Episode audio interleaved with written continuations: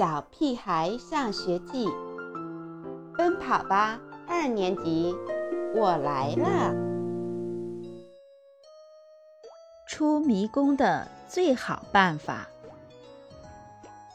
自从肚子经历那么多美食的摧残后，我再也不敢乱吃东西了。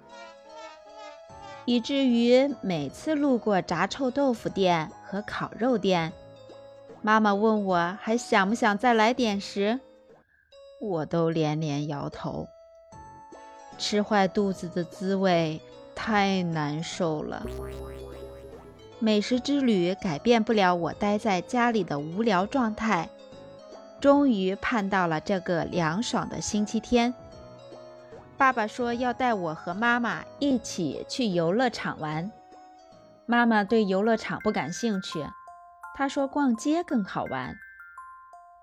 我才不想把游乐场之旅变成逛街之旅，那肯定是一场噩梦，所以我坚决反对。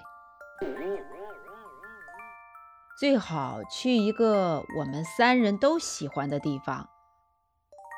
爸爸最擅长和稀泥。迷宫。妈妈眼睛一亮。游乐场旁新开了一个超级迷宫，据说很好玩。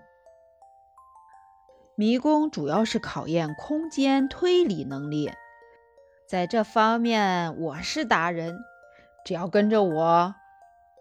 爸爸又开始吹起牛皮来。他好像还没从那次滑雪的教训中清醒过来。这个滑雪高手竟然用滑滑梯的方式从雪道上滚下来，所以我才不相信爸爸是迷宫达人呢。一般情况下，迷宫就是迷宫，冒险就是冒险。可是。对于我们这一家人来说，迷宫就是一场冒险，一场很刺激的冒险。没人知道在里边会发生什么，遇到一只妖怪，闯入一个二次元的世界，或者进入时空隧道，回到过去。我充满了期待。到了超级迷宫。爸爸买好三张票，并认真地叮嘱我们一定要跟住他，千万别走散了。算了吧，还是跟我走比较保险。妈妈拉紧我，我先进去再说。我可不希望在迷宫门口浪费时间。超级迷宫真是名副其实，不光大。而且很复杂，里面设计了若干陷阱。我们三人手拉手，每走一步都小心翼翼。向左还是向右？在一个旋转门前，爸爸妈妈又争执起来。先向左走，走不通再向右走。我的话让他们安静下来。奇怪的是，向左走后，我们转回了刚才的那个地方；向右走后，我们还是转回到刚才的地方。